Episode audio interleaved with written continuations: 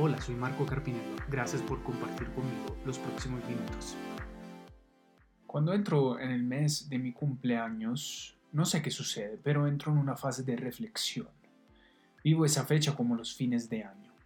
Cuando termina el año siempre haces un análisis de cómo te fue, un análisis de resultados, un análisis de mejoras y puntualmente no termino tan contento. Siempre he creído en la importancia del hambre si uno no tiene hambre, uno no obtiene las cosas. No importa tu background social, si has nacido rico o si has nacido pobre. Si no tienes hambre en la vida y determinación para alcanzar las metas, no lo lograrás. Y cuando digo no importa tu background es porque he conocido personas que no tienen nada, que no tienen hambre, y personas que lo tienen todo, que tienen mucha hambre. Y ahora es diferente si un pajarito se despierta con hambre o un conejo a que un león se despierte con hambre. Y bueno, cuando se acerca el día de mi cumpleaños me doy cuenta de que aún no estoy lleno, aún no se acabó el hambre, recién comienza. Como es bueno tener hambre en la vida, no es tan bueno no lograr disfrutar de las fases de recorrido. Recuerdo un día específico de mi vida en donde estaba de vacaciones y acababa de ver un atardecer maravilloso y no me provocó ninguna sensación. En ese momento alguien me dijo, ¿te das cuenta que estás al frente de uno de los atardeceres más bonitos de tu vida y no te emocionas? Al frente de ese comentario quedé congelado. No se trata de llorar por un atardecer, pero al menos de que naciera alguna emoción de felicidad mirando. La verdad es que no sentía nada. Ninguna emoción fluía a través de mí, siendo sincero. Y aún me recuerdo ese atardecer y aún me recuerdo esa sensación de la nada absoluta. El azul se mezclaba con el morado, el amarillo, el naranja, el rosado y el mar, porque ese atardecer daba sobre el mar.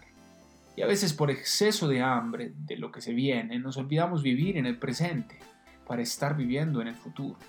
Y esa actitud no me permite, no permite en general que estemos presentes de verdad en el ahora. Si no eres feliz con lo que tienes, tampoco lo serás con lo que te falta. Si no eres feliz con lo que tienes, tampoco lo serás con lo que te falta. La vida es la que estamos viviendo ahora, no la que viviremos mañana. La vida es lo que sucede ahora en este momento mientras que escuchas este podcast. Y es cierto, si no aprendemos a ser felices con lo que tenemos, nunca seremos felices con lo que nos hace falta, porque nos encontraremos queriendo siempre algo más y algo más. Para aprender a ser feliz en el hoy, conozco solo una manera ser agradecido. No sabes cuántas veces quisiera desaparecerme de algunas circunstancias que vivo. Literalmente desaparecerme, es decir, encontrarme en otra vida, en otro espacio, en otro tiempo, pero no se puede. Y lo que ayuda a aceptar esa realidad es aprender a ser agradecido con lo que tienes hoy. Ser agradecido en el hoy no te quita que podrás conseguir lo que quieres el día de mañana pero hace que seas presente hoy en este momento. Nuevamente, si no eres feliz con lo que tienes hoy, tampoco lo serás con lo que te falta hoy y con lo que te faltará mañana. Así que debemos tener hambre y contentamiento. No solo hambre y no solo contentamiento. Hambre y contentamiento. Y mírate al espejo. Si no ves fuego en esos ojos, entonces no tienes suficiente hambre.